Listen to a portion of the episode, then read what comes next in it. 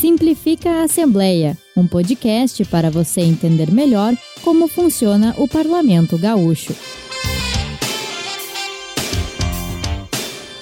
Vamos para mais um episódio do podcast Simplifica Assembleia. Eu sou o jornalista Christian Costa e estou aqui com a estagiária de jornalismo Marina Selbach. Tudo bem, Marina? Tudo bem, Cris, e contigo? Tudo tranquilo. Hoje o assunto é comissões parlamentares. Vocês que estão em casa vão descobrir como elas funcionam no dia a dia. Vale destacar que a Assembleia Legislativa possui 11 comissões permanentes. Elas vão ter temas como saúde, educação, segurança, até defesa do consumidor e Mercosul. Resumindo, essas comissões representam todos os temas de interesse público. A Marina cobre diariamente as comissões e já sabe decor como é a estrutura de trabalho dos deputados que fazem parte dos colegiados. É ou não é, Marina? Te confesso, Cris, que quando eu cheguei aqui foi até difícil entender essa estrutura das comissões, porque são várias, né? Cada uma tem um assunto e também tem a sua estrutura específica. Então, tem algumas especificações aí que a gente vai explicar. Primeiro, eles aprovam a ata da reunião anterior. Depois, eles fazem a leitura do expediente, que nada mais é do que um resumo de toda a correspondência que chega até a comissão. Então, são reclamações, pedidos da própria comunidade, que também são feitos, e também de municípios que podem chegar. Além disso, a gente tem as matérias recebidas e a ordem do dia. A ordem do dia é quando os deputados discutem os projetos e cada relator vai ler o seu parecer sobre o seu projeto específico, né? E aí, então, eles votam, se a maioria aceitar, o projeto é aprovado, na verdade, o parecer né, do projeto Sim. é aprovado, e ele vai ser encaminhado para a próxima comissão ou para o plenário. Galera, mas tem projeto que não precisa ir a plenário, tá? Para ser aprovado. Dependendo do assunto, basta os deputados daquela comissão específica aprovarem que já era. Tu sabe, Marina, que essa é uma mudança dessa legislatura. Sério? Eu achei que era mais, mais antigo, inclusive. Não, não. O que acontecia? É, projetos que batizavam rodovias, que davam nome a eventos, é, ah, rotas no calendário oficial. Calendário assim. oficial elas acabavam indo a plenário. Não é que tomasse tempo, mas existia uma certa burocracia até aprovar e tal. E já então... tem vários processos no plenário, né? Já tem várias coisas para aprovar, então acaba sendo uma demanda grande, né? Exatamente. Às vezes entrava cinco, seis matérias desse tipo. Então se criou um projeto de lei que agiliza o processo. Então basta ele ser aprovado na comissão específica que ele não precisa ir a plenário. A não ser que o deputado que propôs, ou a deputada que propôs a matéria, o texto, né? Queira que ele seja apreciado em plenário. E o nome disso é votação conclusiva, né, Cris? Votação, Votação conclusiva. conclusiva, isso aí. Então, após a aprovação, o projeto é encaminhado para o Departamento de Assessoramento Legislativo. Quem nos fácil. acompanha já viu que o Cris errou uma vez. A gente fez piada com ele sobre isso. Virou não, um meme aqui nos bastidores. Não lembro de ter errado, mas tudo bem. Aliás, nunca errei. Então, quando ele vai para o Departamento de Assessoramento Legislativo, ele passa a valer a partir da publicação. É bom destacar que as matérias são amplamente discutidas antes delas serem aprovadas, né? Então, não é numa reunião que aquele parecer sim, vai ser sim. aprovado. Os deputados tomam bastante tempo para debater isso.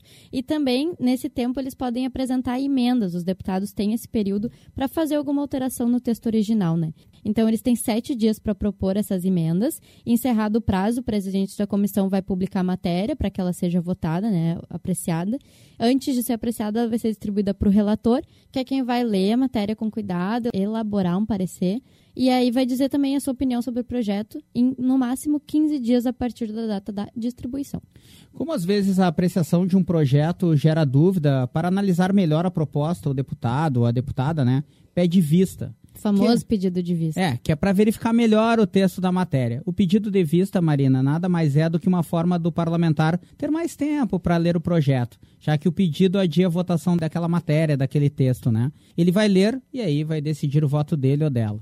Às vezes também serve como uma tática para que o projeto demore mais para ser aprovado naquela comissão. E a tese que esse parlamentar defende, é, geralmente oposta à proposta, né, possa ganhar força entre os outros deputados. São as estratégias aqui da Assembleia Legislativa. Eu ia mesmo te dizer, não é só para ele ler com calma, né? Às vezes também tem essa jogadinha política por trás, né? É, para demorar mais a votar, para demorar a ir à plenária, tem isso tudo aí. isso enquanto se vão se coletando argumentos contra aquela proposta ou a favor de alguma emenda né, naquela proposta. Com certeza. Então, no fim da reunião, a gente ainda tem os assuntos gerais, que é quando os deputados podem falar sobre alguma demanda que eles receberam ou debater um tema específico. Né? Ali é o Fala Povo, então muitos deles usam esse espaço para reivindicar demandas, falar alguma coisa que eles receberam da própria comunidade, alertar para algum problema que está acontecendo no município específico. Então, eles têm esse espaço aberto de tempo livre, onde eles podem debater esses temas. Vou trazer algumas coisas para aí, principalmente aqui na Rádio Assembleia. aqui nós vamos fazer um, é, um período é, de assuntos gerais. Um, um período de Gostei disso, gostei.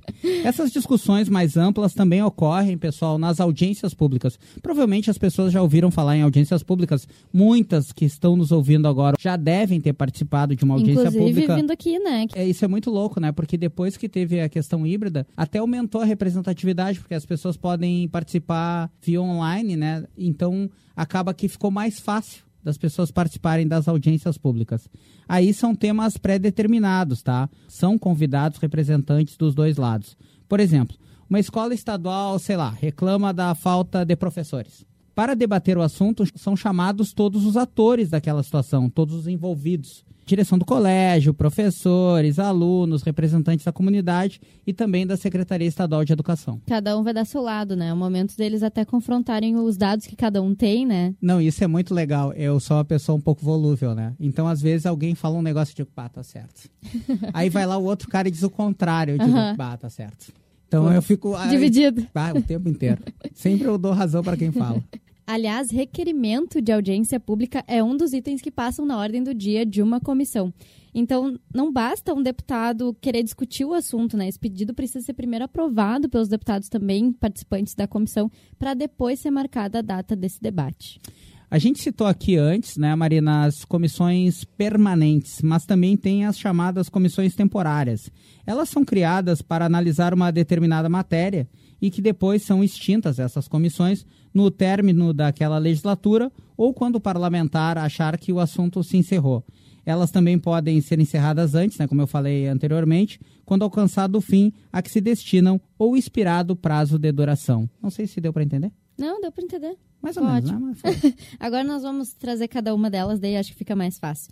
Então, as comissões temporárias elas podem ser comissões especiais, comissões parlamentares de inquérito, que são as famosas CPIs, né, que o pessoal está mais familiarizado, e as comissões de representação externa. E também elas têm 12 membros titulares e 12 suplentes, como o restante das outras comissões aqui na casa. Então, as comissões especiais elas são criadas exclusivamente para analisar uma matéria importante que não está prevista dentro das competências de outras comissões. Então, ela tem um tema muito pontual, assim, sabe, que não foi tratado na comissão permanente. Pega algo bem específico. E a criação de uma comissão especial é deliberada pelo plenário e cada deputado pode instalar somente uma comissão especial por legislatura. Tem essa regrinha aí. O prazo de duração da comissão especial é de 120 dias corridos, né? E, ao fim desse tempo, a comissão encaminha o relatório dos trabalhos para exame do plenário. Então, eles fazem toda uma análise de tudo que foi feito, tudo que foi discutido e apresentam depois até para os próprios membros dessa comissão especial votarem. Né? Esse relatório ele vai colaborar, então, com a apresentação de um projeto de lei, um decreto legislativo, alguma recomendação para o executivo. Então, ele tem esse caráter de trazer alguma solução para esse problema. Né? Então, por isso ela é tão importante. Já as CPIs são instaladas se pelo menos um terço dos deputados solicitar a investigação. Ela tem como objetivo apurar, investigar né, um fato, controlando e fiscalizando atos ilícitos cometidos pelos órgãos públicos ou entidades privadas. A CPI pode ouvir indiciados, entrevistar testemunhas, pedir documentos e informações aos órgãos e entidades do Estado, também tomar depoimentos e requisitar os serviços de quaisquer autoridades, inclusive policiais. É muito importante a CPI, né? Eu, eu acho que aqui, dentre todas essas, é o que o pessoal está mais familiarizado, né? A gente escuta bastante. Teve a CPI da Covid, que foi a mais famosa, né? A Nos últimos tempos. Aqui. Não, foi legal da Marina, porque na verdade eu devia seguir o texto agora. Só que eu atrapalhei no roteiro. E a Marina, educadamente, disse: não, vou salvar o meu parceiro. Fazer um comentáriozinho é, aqui. um comentário. Pra dar tempo dele perceber. Que o burro acabou pulando. Então vamos lá. A CPI também tem 120 dias de prazo prorrogável por mais 60 para a conclusão dos trabalhos. E também apresenta um relatório no final desse tempo como a Marina tentou me salvar aqui, tem, a gente teve a CPI do aumento dos medicamentos e insumos no combate à Covid. Eu Mas essa dos medicamentos foi aqui, né? Foi aqui na Assembleia, é, foi aqui aí. na Assembleia Legislativa. Eu até anotei os números aqui para não me perder. Olha como o ele documento, é preparado. É, o, é bar. o documento final sugeriu o indiciamento de 68 empresas distribuidoras de medicamentos e de três indústrias farmacêuticas.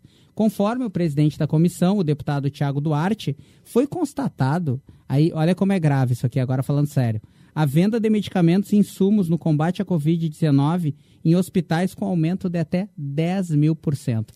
Basicamente foi assim, começou, né, teve o problema do coronavírus, da pandemia, os laboratórios e alguns distribuidores de medicamentos viram ali uma forma de ganhar dinheiro. Claro. Então aumentou o valor para os hospitais comprarem porque precisavam muito daqueles insumos para combater assim os efeitos da Covid-19 nos pacientes. E foi exatamente isso que a CPI, promovida aqui pela Assembleia, investigou e chegou a essa conclusão que eu relatei anteriormente. E eu fiz a matéria sobre a apresentação desse relatório por parte do deputado Dr. Tiago, e eu me lembro que foi uma apresentação bem extensa, assim, dos resultados, porque tinha muitos dados, né? Então eles conseguiram entrevistar bastante gente. Até os deputados que participavam da comissão até se assustaram, assim, com os números, porque 10 mil por cento, imagina, é um, é um lucro bem absurdo. É, dá para qualificar até como uma coisa desumana, né? Com certeza, lucrar em cima de uma situação tão triste, né? E tão necessária naquele momento. É complicado. Então, por fim, a gente tem a comissão representativa, que o nome já sugere, ela representa o parlamento fora da sede, então em atos que o parlamento tenha sido convidado ou em eventos, e também responde pela Assembleia durante o recesso parlamentar, que é aquele período ali em julho e também no fim do ano, quando os deputados saem e aí a comissão representativa assume. Fim do ano também conhecido como início do ano, né? Agora é, eu na verdade salvei. é o início é, do ano. Eu vou te aí. salvar agora. Existe também, Marina, a Comissão de Representação Externa. Ela é criada para acompanhar alguma ação fora da Assembleia. Ah, por isso que é externa. Olha só. É, bah, Nossa, tu fez essa conexão bah, sozinho? Sozinho, sozinho. Os deputados entendem que é importante para o povo gaúcho o parlamento estar presente em casos de calamidade pública ou comoção. Ó. Vou dar um caso, sei lá, eu não sei até se teve uma comissão externa sobre isso, mas seria o caso da KISS, por exemplo, que é uma mesmo, comoção. Eu mesmo te dizer. Obrigado. É que aqui é conectado, né? É, sabe? brincadeira. Podemos citar como exemplo que foi constituída para acompanhar as investigações sobre o incêndio no prédio da Secretaria de Segurança Pública. E como é para apurar um fato específico, ela é bem curta, dura 30 dias, Marina. Não é tão curta assim, né? Meu salário dura menos, né? Mas tudo bem. Não, caiu dia 30, dia 5 tá, já acabou. Dia 5? Vamos tá seguir. sendo otimista? Vamos seguir, vamos seguir, vamos seguir. Então, quem pode propor essa comissão de representação externa, né? A mesa diretora ou um terço dos deputados. São cinco parlamentares nesse tipo de comissão e é o próprio presidente da Assembleia que aponta esses integrantes. Então, claro, com as indicações das bancadas, né? E além das comissões permanentes e as temporárias que a gente citou, a gente tem as subcomissões. Elas são instaladas para analisar uma matéria relevante, mais ou menos com a ideia da comissão especial, né? De pegar algum ponto específico da comissão e ela funciona da mesma forma que as demais comissões temporárias, com 120 dias para operar e também precisando apresentar um relatório depois do fim desse período. Feito carreto? Lista longa, mas acho que deu para deu explicar. Vamos lá. Como a Marina falou, a lista foi longa, mas eu acho, né? Eu acho não, eu tenho certeza que falamos sobre todas as comissões aqui na Assembleia Legislativa, né, dona Marina? Isso aí, finalizamos. Obrigada pela companhia de hoje, Cris. Esse podcast está disponível no Spotify e nas demais plataformas de áudio para te ouvir quando quiser. Tu também pode conferir os episódios no site do Parlamento Gaúcho na aba da Rádio Assembleia. A gente espera vocês no próximo episódio do Simplifica Assembleia. Aquele abraço.